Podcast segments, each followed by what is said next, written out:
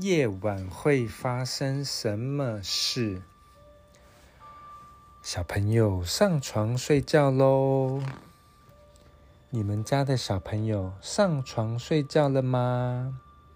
在德国汉堡这座城市里，有位小朋友正要上床睡觉，可是小朋友好奇地跟爸爸说：“爸爸，到了夜晚的时候，到底会发生什么事情呢？”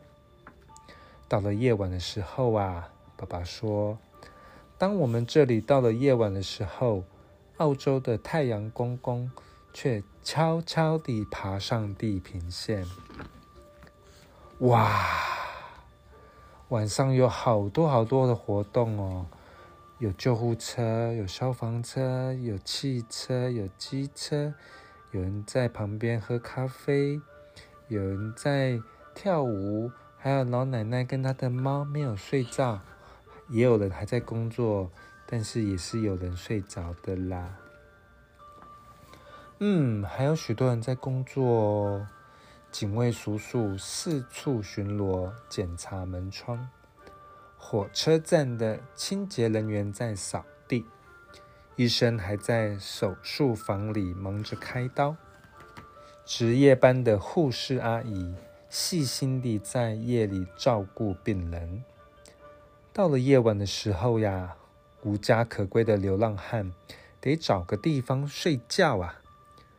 无论在哪里，都可能会有小婴儿在夜里出生。隔壁的老爷爷一定又在电视机前面睡着了。还有福瑞达阿姨总喜欢在夜里等着她的仙人掌开花。森林里的夜晚一点也不宁静呢。哇！好多山猪经过树林，猫头鹰飞了过来，树上还有蝙蝠、松鼠，月亮也出来了。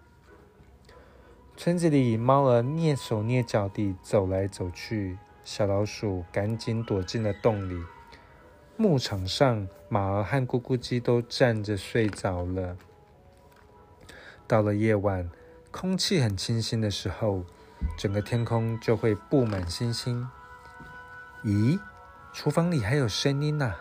那一定是你哥哥又跑到冰箱找东西吃了。在夜里，报纸会印出最新的消息。